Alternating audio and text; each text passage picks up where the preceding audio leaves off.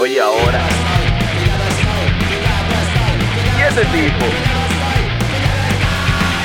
Esto es Desafinando con Iván Rodríguez y Jorge Berigüete. Hey, bienvenidos a nuestro podcast Desafinando con Iván Rodríguez y Jorge Berigüete. Hoy como invitado tenemos a David Du Tejeda. ¿Qué lo que, mi gente?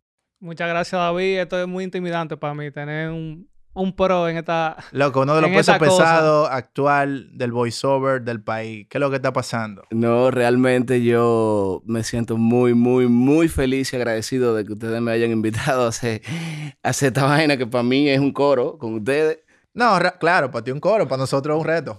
Entonces, mira, como tema, Esto es un Tenemos- un paseo para él. o sea, como tema tenemos cómo es el medio del freelancer, del voiceover en, en República Dominicana. O sea, en- me imagino que cuando hablamos de voiceover, abarcamos ya lo que es locución, eh, más lo que tú trabajas, Pero- que es pero audiolibro, o sea, que- varias cosas. Nada más no es tan simple como... Sí, exacto. Cuando tú hablas de voiceover, eso in- incluye muchísimas ramas en las que tú te puedes especializar, ya sea como locutor comercial, ya sea como narrador de, de- largo formato. Cuando hablo de largo formato me refiero a audios como audiolibros, e-learnings, que son guías para, para, eh, para instruir, eh, ya sean empresas y diferentes, y diferentes áreas. Este, también está la locución, locución radial, como la conocemos, Ok. que viene incluido también, pero voiceover es todo lo que es voz en off. Incluso Diablo. el voiceover viene siendo hasta un juguete que tú le presionas el pecho y te dice, yo estoy feliz. Eso fue alguien que lo grabó. Claro. En la actualidad ya hay tecnología que emulan la voz humana, pero en, en principio eso fue un humano que lo grabó. Tenemos muchas inquietudes. Entonces, ¿cómo tú comienzas? eh, ¿En qué te desenvuelves en lo que es el entorno del voiceover? ¿Y cómo llegaste? Bueno, mira, te voy a hablar desde el inicio y te voy a hablar de muy atrás, donde todavía yo no sabía que eso era lo que, lo que a mí me gustaba, era un niño. Pues eh, te estoy diciendo en el tiempo de los cassettes. Mi papá era un tipo que le cantaba la música, era un tipo bohemio y yo recuerdo que tenía una gaveta llena de cassettes. Y yo descubrí, no, antes de eso, bueno, déjame, déjame llevarte antes, antes de eso, yo tenía el- la capacidad de hacer cuentos, chistes y eso, siendo niño. Y entre la familia y eso, me, me jalaban al chamaquito y, y me pagaban los chistes a 25 cheles. Eso era una peseta o a veces hasta un peso cuando era muy bueno. Pero bueno, eso fue antes, ya heavy, bien. Cuando llego ya a esa etapa, que soy un poquito ya más grande, sigo siendo niño, descubro que tú puedes hacer grabaciones de los radios que tenían dos caseteras, eh, con los cassettes que venían, eh, lo que eran vacíos, tenían la- la- los dos hoyitos de arriba. Sí. Tú, tú sabes, tú usaste cassette. No, claro, claro. Tú loco, usaste yo, cassette. eh, No, o dejen de hacerse, dejen o de hacer, por favor, ¿quién dejen de no- hacerse, no- Yo dejen de hacerse los Loco, jovencitos. tú hacías playlists. o Claro, sea, no, playlist Los no. primeros playlists, Playlist yo, yo no. lo hacía era con cassette. No, yo No, agarraba, yo no llegué ahí tan para atrás. yo agarraba y O descubrí. sea, tú piraba la emisora, luego que pusieran una canción X y tú ibas comenzando Yo a comprar mi cassette, Eso era lo normal. Pero entonces, tú le tapabas los hoyitos a los cassettes originales y tú podías grabar encima de No, claro, también. Eh, Eso en lo que película hacía- yo lo. Yo que hacía era que le tapaba los hoyitos y a los cassettes le daba play con el rec y el radio tenía un micrófono. Anda la vaina. Yo agarraba y grababa los chistes encima de los cassettes de mi papá. Eso fueron mi primera experiencia como voiceover, que yo no sabía que eso era lo que yo iba a hacer. no sé. El punto es que me marcó tanto porque cada vez que mi papá estaba escuchando su bolero viejo, imagínate, escuchando ahí a Bienvenido Granda, y de repente la canción se cortaba ¡cap! y escuchaba mi voz haciendo un chiste. Eso era el, el San Antonio se sonaba en el barrio entero con eso. Pero bueno, ya eso te estoy hablando del- del- de la base. Eh, esto empezó más o menos en el año 2009, 2008, 2009, eh, donde por el consejo de la mamá de un buen amigo, muy buen amigo, puedo decir que es mi mejor amigo, que tenemos ya más de 20 años siendo amigos, ella me prendió la luz de que, David, tú deberías hacer un curso de locución, que no sé qué, porque se daba que yo llamaba a la casa de él y en ese tiempo entraba el secretel. ¿Te acuerdas del secretel? Y yo lo que me ponía era relajar y le, le dejaba mensajes de que, mira, te habla Topacio, que no sé qué. O si no, empezaba a dejarle mensajes de revolucionario. Debemos agarrar la lucha, que el Che Guevara. Esa, esa señora fue la primera persona que me regaló un libro del, del Che, el diario del Che. No, Le tengo y- mucho respeto. Y te, y te incentivó a entrar en lo que... Me incentivó. Yo no tenía idea de eso, pues yo empecé a hacer mi curso de locución en la Escuela Nacional eh, Otto Rivera. Y, y nada, eso quedó ahí. Hasta eso fue en el año 2009, 2008, por ahí, hasta que de repente empecé a estudiar comunicación, comunicación social, y ahí como que enlacé y dije, bárbaro, esto es lo mío. Pero ¿qué pasa? En lo que yo me puse a, a, a inventar con el voiceover y con la locución comercial, que eso era lo que me llenaba en ese tiempo, me di cuenta de que siendo solamente locutor era muy complicado como que salir adelante y muy lento. Entonces, Pero cuando tú dices lo- ser locutor solamente, tú te refieres a como en un, o sea, locutor en un programa de radio, o sea, Era, eh, mira, es que lo que pasa es que eran, eran muchas ideas en uno. Y de repente sí, yo me veía como un locutor de radio, pero lo que siempre me llamó era la locución comercial y el, el voiceover, o sea, hacer el, el- la voz que se oye. sí, no, yo sé, pero cuando tú dices que lo único que tú, o sea, como que tú no querías ser solamente locutor, en ese momento tú te estás refiriendo a locutor de, Solamente talento. Ok. Solamente talento. Primero porque eh, para hacer solamente talento, tú puedes practicar en tu casa con lo que tú tienes, pero de ahí a grabarte era como que, Bárbaro, yo no sé usar un programa de grabación. Ya yo sí sabía usar bien la computadora, pero eso se me prendió. Plap, la parte técnica. De repente, eh, voy a unos cuantos cursos especializados así de locución interactiva, locución comercial, y me doy cuenta que todo, todo, todo, todo, todo se hace en un estudio. Sin embargo, si yo quiero ser locutor, yo tengo que mandar un demo a una, a una, a una productora, a una agencia, y esa agencia ya luego me elige. Y para mí eso fue como que, wow, eso es muy lento. Y, yo quiero hacer esta vaina. Esto es lo que me gusta. Y me fui a Puyá. That's it. Yo tuve una amiga en la universidad que tenía, tenía un mixer de hacer podcast. Me recuerdo que era con los iPod viejos, que tú le metías el iPod, plap, y, y podías grabar ahí. Tenías unos cuantos canales, que no sé qué. Esa fue mi primera experiencia con eso. Y bueno, de ahí partí a inventar. Ahí le doy muchísimas gracias a mi esposa, que siempre me dio el apoyo con eso, porque en ese momento vendría siendo como inventando una locura. O sea, no, no significaba como que mucho. Hay que trabajar, hay que traer Entonces- ingresos, eso no, eso no es nada. Y, y de ahí partió, yo empecé a emular comerciales a emular comerciales, yo lo grababa, eh, conseguí un programa de, de edición de audio, luego eh, me puse a apoyar con uno de video y lo emulaba. Y ahí partió todo. De ahí conseguí información sobre formación en locución comercial internacional, que ya esa fue mi primer contacto con, con World Voices, que es una, una de las productoras número uno ahora mismo de voces, con la cual he tenido el, privile- el privilegio de trabajar con ellos, tanto como talento como productor también. Y me formé como locutor comercial internacional. Luego tomé el, el workshop de doblaje de películas, de documentales y Pero videojuegos. yo tengo una pregunta. Tú, tú, me tú estás hablando ya súper avanzado. No, ya- tú te fuiste... tú- no, no, no. O sea, lo que tú estás haciendo, ya tú te formaste y, te- y estás está, eh, puliendo tu, tu, tu talento. Pero ¿cuál es la cualidad que tú crees que una persona tiene que tener antes? Eso mismo, la curiosidad, porque lo que pasa es que yo te estoy contando eso, pero todavía, todavía a ese momento en el cual yo estoy haciendo esos cursos de formación y todo eso, todavía yo no he grabado mi primer anuncio en lo absoluto. Eh, mi primer anuncio eh, para, para el exterior, porque ya sí, ahí sí, ya yo iba avanzado en, en lo técnico.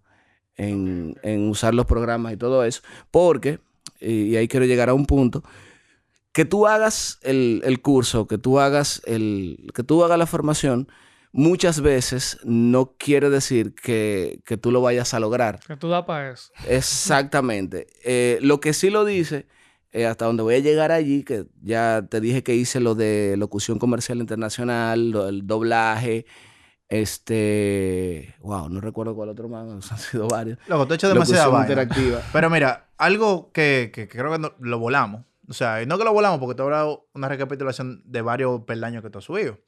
Pero, ¿cómo son tus inicios entrando a lo que es el ámbito radial? Eso es una. Y, ¿qué te dejó de aprendizaje? Porque actualmente tú quizás, según tengo entendido, tú trabajas como productor. Exacto. exacto. Y también, y locutor también, igual. Pero más en tus inicios, o sea, ¿qué, qué tan complicado fue entrar a ese medio y qué te dejó de aprendizaje ya ahora que ya tú tienes cierto nivel? Precisamente, ahí iba a llegar. Ya en lo que yo estuve dentro de todo eso, pude, tuve la oportunidad de conocer personas que estaban en el ambiente. Y a través de una conexión que me llevó a otra, me recomendaron para una emisora, que fue mi primera experiencia en radio. Fatal, malísimo, malísimo. o sea, yo... Pero malo, ¿por qué? Imagínate, la primera vez que tú vas a salir en radio, tú puedes tener una idea de que tú lo puedes hacer bien, pero de repente tú tienes el micrófono ahí, te pones tu audífono, y lo primero que te llega a la mente es que, bárbaro, ¿cuánta gente me están oyendo?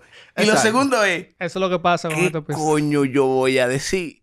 Imagínate, esa fue, la experiencia fue en una emisora Top 40, o sea, Top 40 que era del- de la música del, del- de lo que está Sí. sonando en el momento. Yo que vengo con un background de, de, de otro tiempo y otra onda. Y que, nada, men, el que tú tienes que salir al aire y que te tiene que escuchar todo el mundo. Ok. Eso es terrible, la primera vez. No, claro, porque el- yo pienso que el desempeño que tú puedes tener en cualquier plata- plataforma actual y bueno, en esos tiempos que era más cerrada la cosa, era como más complicado y tampoco se le daba el chance a tantas personas que eh, incursionaran quizá en, esas, en ese tipo de áreas. No, mira, era un, nicho muy, era un nicho muy pequeño, según, según como yo lo veo. No, es una percepción que se tiene. Es una percepción que se tiene. Que bueno que tú lo saques a flote. Porque incluso yo mismo llegué a pensar muchas veces que el hecho de que las voces comerciales que tú escuchabas siempre eran lo mismo. Yo mismo llegué a pensar de que no, que es un grupito, nada más que solo. No, realmente no. Realmente están ahí las oportunidades. Sin embargo, la coge el que hizo su tarea. No, el y que hizo su y tarea. el que está más pendiente Sí, pero de- por ejemplo, de- de una, de la una de las preguntas que yo tengo es la cualidad, o sea, la cualidad que un locutor como base debe tener. O sea, aparte de saber modular, tener una voz grave, o sea, saber improvisar. O sea, ¿qué es lo que... Le- El deseo y la práctica. Y la práctica. Fíjate que yo te estaba contando al principio que yo comenzaba a emular eh, Co- exacto. De, de, de otros locutores, que eso es una recomendación que Buscando el hacen. ritmo. Exactamente, porque ahí, y, y eso, mira, que quede así acentuado. El hecho de tú hacer eso en este ámbito no quiere decir que tú estés copiando a, un, a otro talento. Al contrario, todo el mundo tiene un tono diferente. Nadie habla igual. Quiere decir que en, en esta industria hay cabida para todo el mundo. Y el hecho de que tú emules a, a un locutor de trascendencia, lo que hace es ayudarte a buscar a ti tu propio, Tu propia voz. tu propia voz, exactamente, tu propio estilo. Ahora mismo, gracias a eso, eh, yo te puedo decir que yo manejo ya mi- mi- mis estilos de locución, que, que ya se- con el tiempo se convierten en, en varias cosas.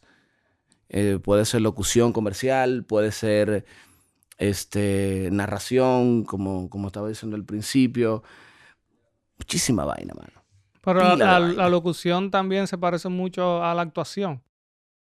Va de la mano dependiendo el Bueno, área. cierto tipo de, de locución. va de la mano porque, por ejemplo, si tú me hablas de doblaje, a la hora de tú doblar, tú tienes que eh, Interpretar. interpretar y transmitir lo que, lo que esa persona está, o sea, lo que el personaje está eh, Sintiendo. eh, sintiendo o, o emitiendo en ese momento. Eh, siempre con, con una regla, eh, por, por lo menos en el caso de Latinoamérica, que se necesita tener un, un español neutro, eh, llevar una regla de cadencia y, y de neutralidad. Porque no se, no se puede sentir a- acento. Tú, tú has visto películas dobladas. No, claro, Tú has visto sea, películas dobladas. claro. O sea, de- Sí, sí, tú sientes Si un es- si es un acento español ya te neutro, saca es Y, de- neutro. o y sea, no déjame puedes decirlo general, y a mucha gente le quilla más que le habla. Sí. Pero es muy importante porque no todo el mundo, y, y a través del doblaje, el doblaje ha hecho que, que llegue la información, que llegue, que, le- que la gente le llegue en diferentes áreas del mundo, y sobre todo aquí en Latinoamérica. Eh, entonces, ¿qué tan complicado es formarse en el área? Sabemos cómo tú te formaste, pero como tú lo ves en, en el parámetro eh, de acá del país. ¿cómo tú crees que la tienen lo- los jóvenes que están incursionando en lo que es el voiceover y Bueno, el, el freelanceo en, en esa área? Porque yo no lo veo como si fuera un área creativa como el diseño, que en el diseño quizá tú vayas un poco más fácil en ese sentido, porque no... Yo pienso que en lo, lo de la voz es más de actitud. Sí. Muchas veces. Yo creo que va de la mano. Mira, eso va de la mano. Si, si hablamos de freelanceo, hay oportunidades igual. Ahora, lo que tú me dices, ¿qué tan complicado puede ser para los Formarse. nuevos talentos formarse? Men, ahora mismo te puedo decir que los chamaquitos de ahora tienen en- esa vaina en bandeja de plata. En bandeja de plata O sea, porque por pueden hacer un curso online con el profesor. Eh, te voy a decir un, te voy a mencionar un locutor, bueno, uno de los que yo tengo mucha admiración y lo sigo de México, que se llama Tavo Garay. Yo no sé si él da curso, pero bueno, vamos a decir, si Tavo Garay dice que va a formar eh, 50 talentos desde México, todos los chamaquitos de aquí, de Puerto Rico, de Chile, de donde sea, tienen la oportunidad de formarse con ese pana. No, pero claro, tú estás hablando de los panas quizá como tú, como yo, que tenemos, tenemos el acceso, pero los que no tienen el acceso, porque muchos quizá, nosotros pensamos que todo el mundo tiene internet, o y que todo el mundo tiene smartphone, pero Sí, quizá pero mira, hay de- muchísima gente aquí que no lo tenga. De chance. igual forma, por lo mismo del acceso a la información, eh, se puede conseguir eh, formación, por ejemplo, aquí en el país. Hay muchísimas vías. O sea, no, no es tan complicado tal vez que en, en el tiempo donde yo empecé, que lo único que me, que me llegaba en ese momento era la, la Escuela Nacional de Locución, Ok. la Escuela Nacional del profesor Otto Rivera, que es una eminencia aquí. Este, para mí eso era lo que había. Pero, vuelvo y te digo, al igual de que no tienen el, el- el acceso al, al- al Internet, no sea para todos, sí es más fácil conseguirlo, porque ahora mismo cualquiera tiene un celular. No, claro. Incluso claro. hasta por el mismo celular tú puedes recibir eh, formación de locución. O, Pero, por o de ejemplo, cualquier ho- otra área. hoy en día también hay eh, plataformas que tú puedes contratar gente de otro país. eh, que, por ejemplo, digamos que en República Dominicana hay un precio Ajá. y tú puedes conseguir una persona de otro país de que más barata. Entonces, hoy en día, uno debe, o sea, un locutor debería dominar mucha área para, para poder ofrecer Mira, lo que pasa es que ahí más opciones. ahí hay algo que, que so- es una balanza. Ahí tú estás sacrificando precio por calidad. Y es algo que ya yo lo he visto en, en- en vivo. O sea, te lo estoy diciendo porque lo he visto ahí y mucha gente que me ha recomendado, mira, hay plataformas que tú te metes. E incluso yo he tenido eh, mis... he tenido mi pleito con clientes porque me han dicho eso y me dicen de que, pero ¿por qué tú me estás cobrando tanto si yo me meto en tal sitio y me lo hacen en 20 dólares lo que tú me estás haciendo? Personalmente, yo lo que le digo es, pues dale para allá, dale los Contrata. 20 dólares a él que te lo va a hacer y compara la, la calidad, el delivery y lo que yo te puedo hacer por lo que yo te estoy cobrando. Y créeme, Sí, pero yo también lo, lo pregunto, eh, como Berigüete dice, la gente que quiere ser locutor, eh, que quiere ejercer esta carrera y tiene plataformas que literalmente hay gente de otros países que le hacen, o sea, cómo esa gente se abren paso. Porque, por ejemplo, tú dices que hoy hay más, lo tienen en bandeja de plata, pero hoy en día tú, tú también te compites con gente de otros países. Lo que pasa es que es amplio, es muy amplio y hay para todo. Hay para todo. Yo digo que hay para todo. Yo no estoy en contra de, para nada, de que existan ese tipo de, de, de alternativas. Porque asimismo, como tú estás trabajando y te formaste y tú tienes tu tarifa, asimismo hay otra, hay otra gente que se está formando y se está fajando, pero no tiene el, el presupuesto de pagar lo que tú cobras. Entonces es importante que haya ese tipo de plataformas y eso incluso amplía mucho más. Eso no es, no significa nada en competencia cuando realmente tú estás comprometido con lo que tú haces y, y sabes bien para dónde tú vas. Ah, Tarantino una vez dijo que a una, una respuesta a algo que yo, a lo que yo pregunté básicamente y, él dijo que tú simplemente tienes que ser buena y ya. Exactamente, Bueno, exactamente. Es que el problema es que todo el mundo no va a Tarantino. Esa es la vaina. No, pero, pero debe de haber O sea, para todo el mundo. Debe, eso. debe de haber para todo el mundo. Eso, eso es una realidad. Mira, entonces, para allá ir como cerrando, o sea, ¿qué tú crees que sea lo más esencial actualmente? Porque me imagino que también en el área de, del audio se hacen portafolios. Sí. Para tú tener un portafolio o quizás un reel actual, ¿qué es lo más esencial y cómo, cómo- o sea, cómo se vería así como algo ostentoso, vamos a decirlo así, para que, para que sea visualmente atractivo para los clientes? Bueno, eh, te lo voy a decir así simple. Tú que trabajas diseño, ¿verdad? ¿Cuál es tu carta de presentación? ¿Cuál es tu currículum? Tu portafolio Sí, sí. de trabajo que tú has hecho en diseño. Pues para un voiceover, un locutor, lo más importante siempre es tener tu demo actualizado. Porque el demo es simplemente tu carta de presentación.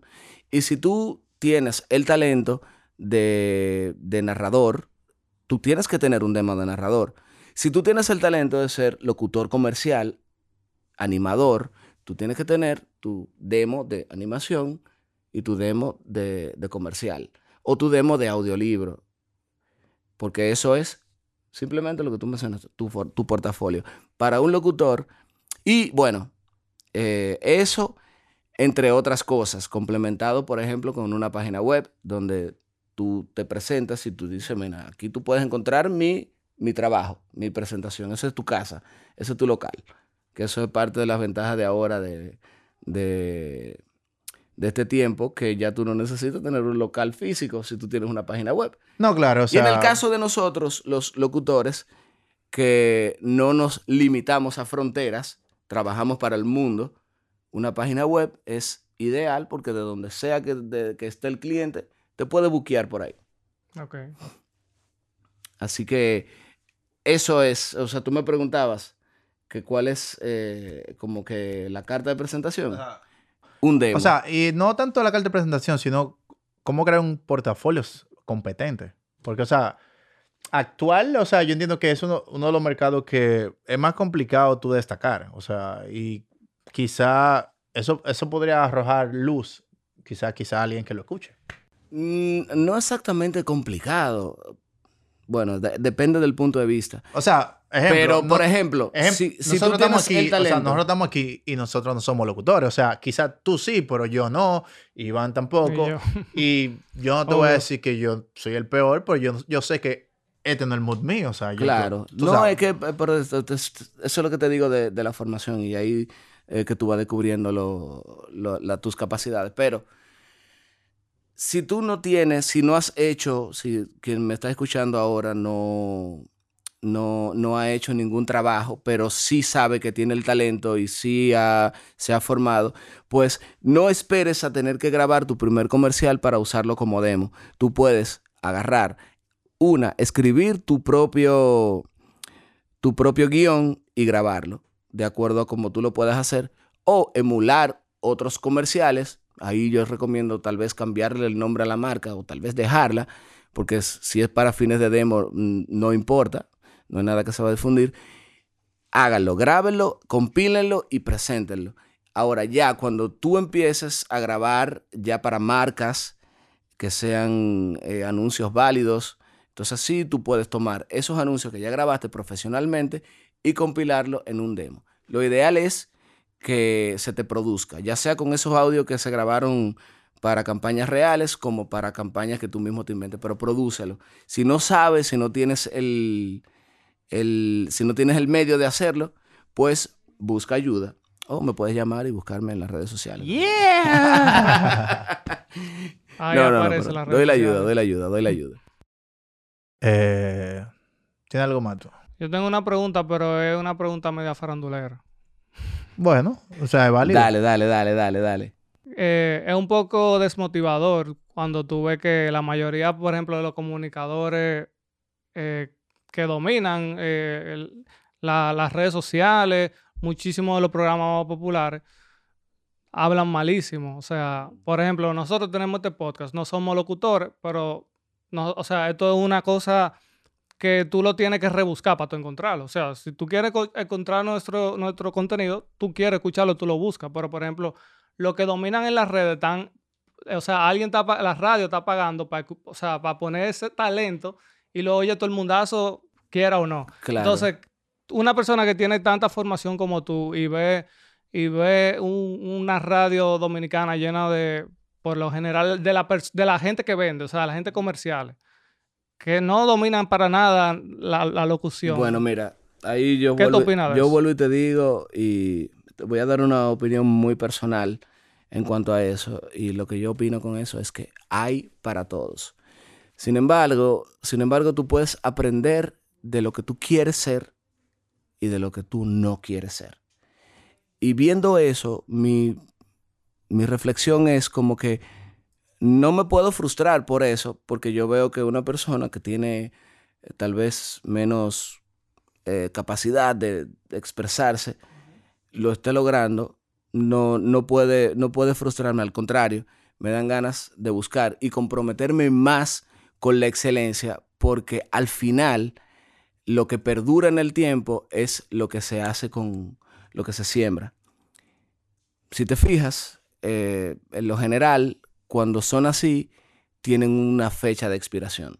Sin embargo, cuando tú siembras la excelencia, va a quedar ahí infinitamente. Esa, esa es mi reflexión personal en cuanto a eso. Y si alguien lo está logrando sin, con el mínimo esfuerzo, men, felicidades, sigue dándole para allá. Ahora, en lo que a mí respecta, yo seguiré buscando la excelencia, porque al final eh, eso es lo que va a hablar por mí.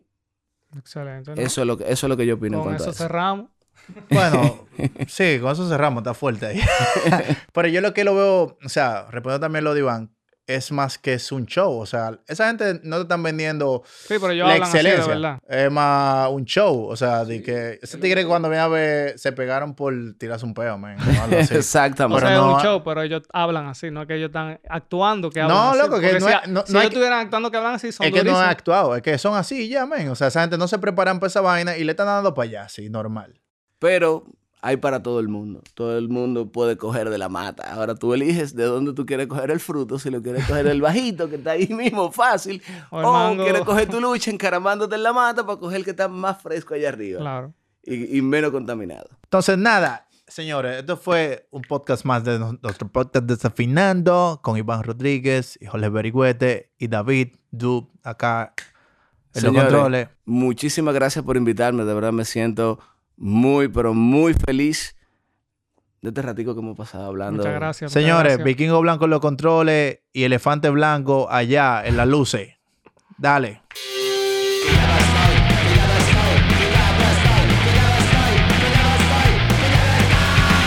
Sigue en la onda, sigue desafinando.